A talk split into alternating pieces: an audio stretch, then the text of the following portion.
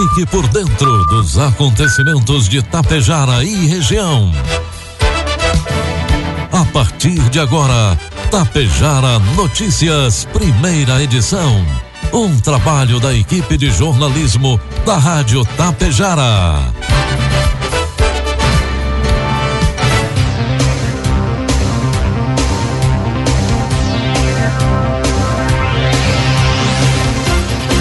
Sete da manhã marcou o sinal eletrônico da Tapejara, 8 graus a temperatura. Bom dia, estamos no ar aqui pela Tapejara FM 101,5 com a primeira edição do Tapejara Notícias nesta quarta-feira, 4 de agosto de 2021. Tempo bom em Tapejara e você confere agora os principais destaques desta edição. Pessoas com 31 anos ou mais serão vacinadas hoje em Tapejara contra a Covid-19. Boletim Covid mostra nova internação de tapejarense. Força Tática da Polícia Rodoviária Estadual realiza prisão por tráfico de drogas na 324 em Passo Fundo. E Hospital Santo Antônio promove exposição em homenagem aos heróis da saúde. Tapejar Notícias, primeira edição, conta com a produção da equipe de jornalismo da Rádio Tapejar e tem o oferecimento da Bianchini Empreendimentos e da Agro Daniele. Produtos agrícolas. Sete horas, dois minutos, cotação dos produtos agrícolas, preços praticados pela Agro Daniele ontem, terça-feira. Soja, preço final com bônus, cento e reais. Milho, preço final com bônus, noventa reais. Trigo, preço final com bônus, oitenta e reais. As importações de milho pelo Brasil atingiram a marca superior a 144 mil toneladas em julho, de acordo com a Secretaria de Comércio Exterior. O número representa uma alta de 23,5% em comparação a junho, mês em que o país exportou 1,9 milhão de toneladas, volume 50,2% abaixo do embarcado no mesmo período do ano passado. Esse cenário ocorreu após quebras expressivas na safra do grão por conta das geadas que atingiram áreas produtoras do país no mês passado. Mágica não há. Os produtores e a indústria de milho sabem disso. A médio prazo, até a entrada da próxima safra de verão, teremos que conviver com esse cenário de preços altos. O cenário, além de variáveis de mercado, é influenciado por fatores extra-mercado que dificultam as projeções. De qualquer maneira, o fato central é uma quebra ab abrupta da produtividade por razões climáticas muito já comentadas. Chegamos a uma quebra de 50% no Paraná e tivemos consequentemente um aperto na oferta do milho, observa Benedito Rosa. Outro fator que incomoda muito é o aumento nos preços de fertilizantes e defensivos, criando dificuldades no passado e agora para a próxima safra.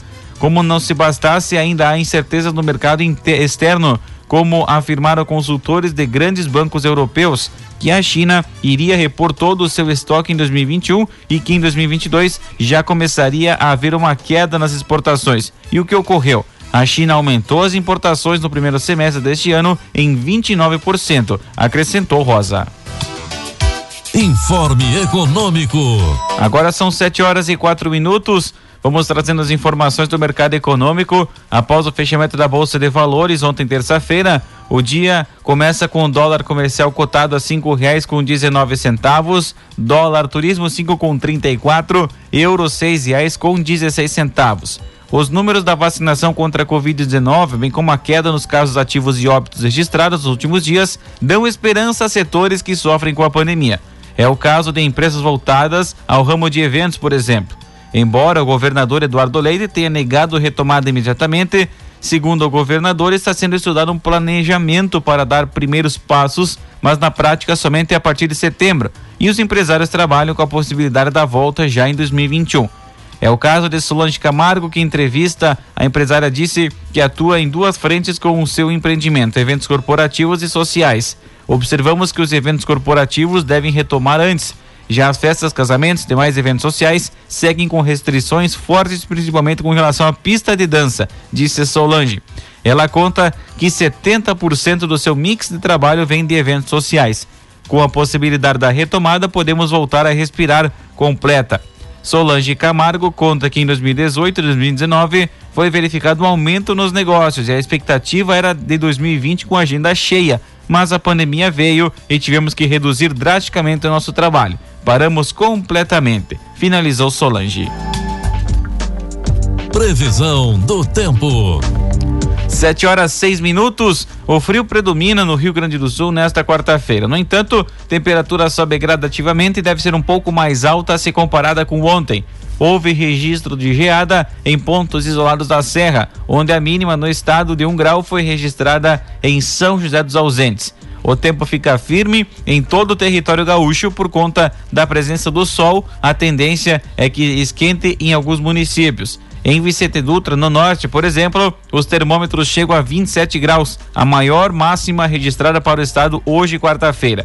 Segundo a Sumar Meteorologia, a massa de ar seco que atua sobre o território gaúcho garante tempo firme em todas as regiões sem riscos de chuva. Em Tapejara, quarta-feira vai amanhecendo com tempo bom, céu com algumas nuvens, 5 graus de temperatura foi registrado logo cedo. Previsão para hoje: sol com algumas nuvens, com máximas podendo atingir os 20 graus. Para amanhã, quinta-feira, previsão de sol com algumas nuvens e névoa ao amanhecer e as temperaturas devem oscilar entre 6 e 21 graus. Destaques de Itapejara e região. Agora são 7 horas e 7 minutos, 7 graus a temperatura, 83% umidade relativa do ar. A partir deste instante, no Tapejara Notícias, primeira edição, você acompanha as principais informações locais e regionais. Na tarde de ontem, terça-feira, seis pessoas foram levadas para a delegacia por tráfico de drogas em Passo Fundo.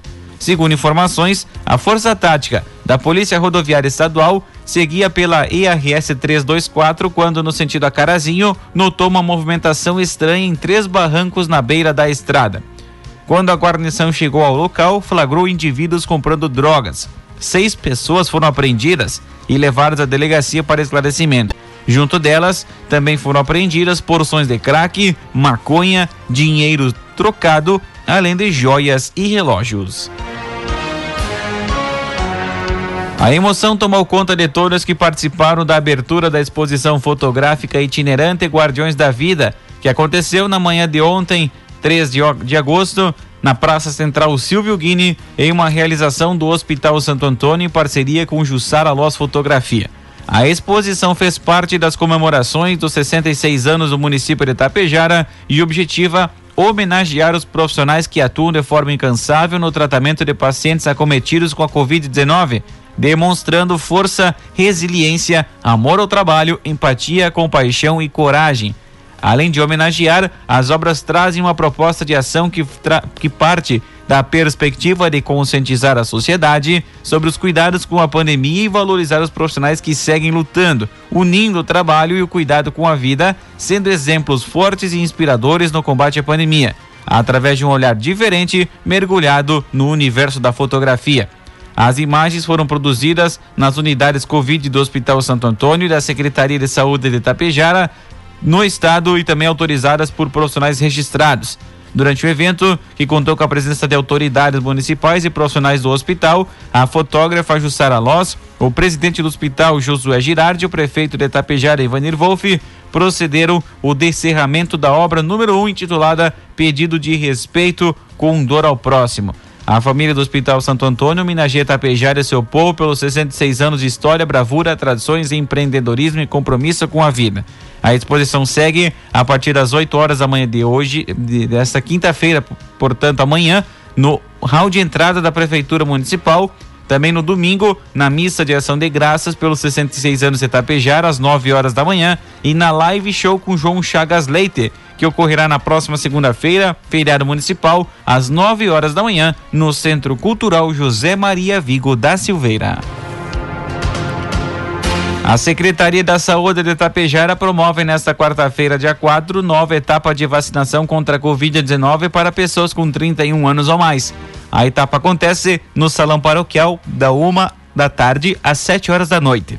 Para receber a primeira dose de imunizante, o CPE, o cidadão tapejarense deve portar CPF e o cartão SUS. Durante a campanha, você pode doar alimentos não perecíveis que serão destinados pela Secretaria da Assistência Social às pessoas em situação de vulnerabilidade.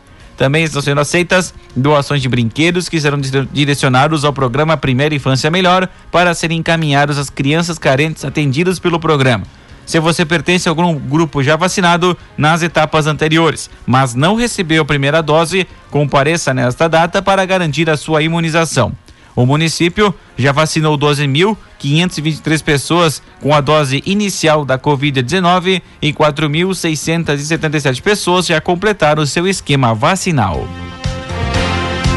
7 horas 11 minutos, 7 graus a temperatura. A Secretaria de Saúde de Itapejara divulgou um novo boletim ontem, terça-feira, informando sobre os casos de Covid-19. Tapejara possui 5.511 casos confirmados desde o início da pandemia, sendo que nove estão ativos para o vírus. Não há registro de pacientes internados em Tapejara e um paciente de Tapejara está internado na UTI de outro município. Ainda seguem 11 casos suspeitos, 20 pessoas em isolamento e em monitoramento, 5.447 pacientes recuperados, 11.521 casos negativados, além de 55 óbitos. Caso o cidadão apresentar algum sintoma gripal, procure a unidade de atendimento Covid no bairro São Paulo para que o seu caso seja acompanhado. As mortes por Covid-19 voltaram a subir em julho em Lagoa Vermelha. No período, nove pessoas foram vítimas corona, do, do coronavírus. O número é 50% maior do que o registrado em junho, quando morreram seis pessoas. Apesar da elevação, o total de mortos ainda é inferior ao registrado em maio, quando morreram 16 pessoas, e abril, considerado o pico, com 22 óbitos. O número de internados sofreu redução. Em 30 de junho, eram 41 pessoas em tratamento hospitalar. 30 de julho, 11 pessoas estavam internadas. O total de isolados também apresenta redução de 166 para 27 no fechamento de cada mês.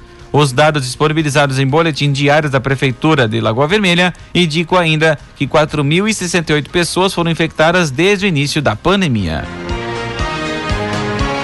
Lideranças do município de Carazinho marcaram para as 10 horas da manhã de amanhã, quinta-feira, uma manifestação contrária à construção da penitenciária feminina de Passo Fundo, próximo a Carazinho, em uma área às margens da BR-285.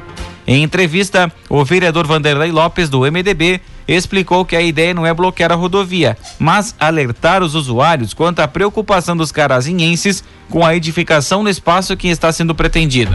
O vereador, que é líder do governo na Câmara, voltou a questionar os licenciamentos ambientais da obra e citou a perspectiva de posicionamento do Judiciário em relação às denúncias que foram apresentadas sobre. Estamos fazendo uma luta contra o local. Para deixar claro, o local. Sabemos do déficit de vagas no sistema prisional e que obras são necessárias mas sabemos que é questão de tempo para termos ali também um presídio masculino e um cinturão de moradias. Comentou o vereador que mencionou que, assim como Passo Fundenses não querem construir o presídio na área da fazenda da Brigada Militar, dado aos mananciais de água que existem no local, também os carazienses temem a contaminação nos afluentes do Rio da Várzea, que, conforme o vereador, ficam a cerca de 30 metros do local da obra. Lopes também destacou que, embora Passo Fundo provavelmente venha receber um aporte maior de efetivo policial e de agentes, dado ao projeto, a maior proximidade do local está com Carazinho.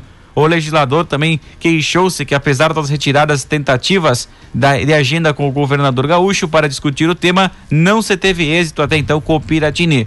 Ele revelou que, com a autorização do proprietário do imóvel, será instalada uma faixa que manifesta a contrariedade dos carazienses com o local pretendido.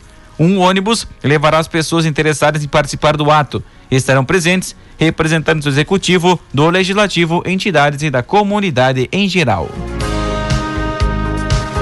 7 horas 15 minutos. Vai marcar o sinal eletrônico da Tapejara. Temperatura oscilando entre 6 e 7 graus.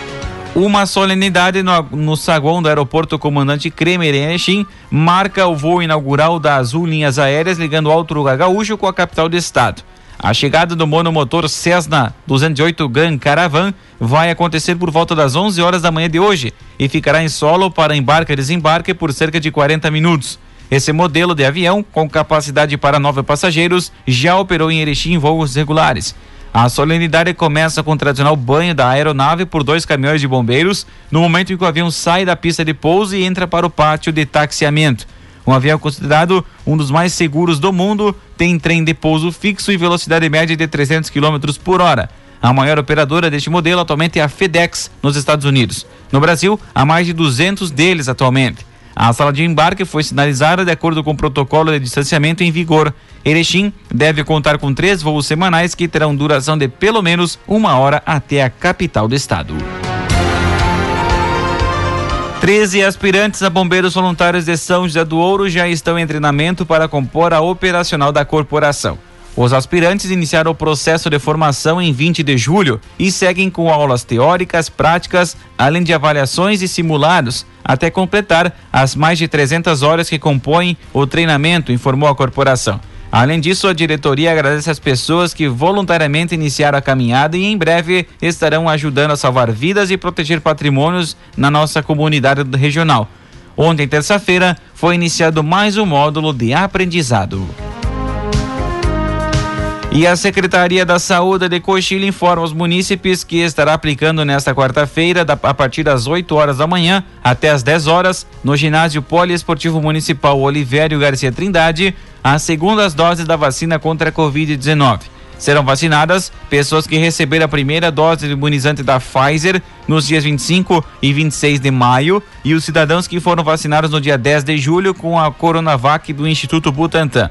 É obrigatório estar portando o CPF e a caderneta de vacinação. A secretaria salienta que não poderá receber a vacina pessoas que tiveram Covid-19 nos últimos 30 dias e quem recebeu qualquer outra vacina nos últimos 14 dias.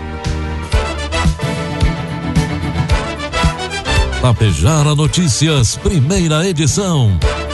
Uma realização do Departamento de Jornalismo da Rádio Tapejara.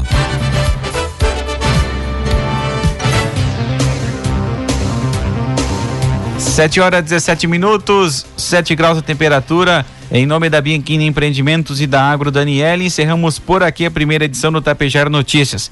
Outras informações no decorrer de nossa programação ou logo mais na segunda edição do Tapejar Notícias, às 12 horas e 30 minutos. A todos uma ótima quarta-feira e até lá.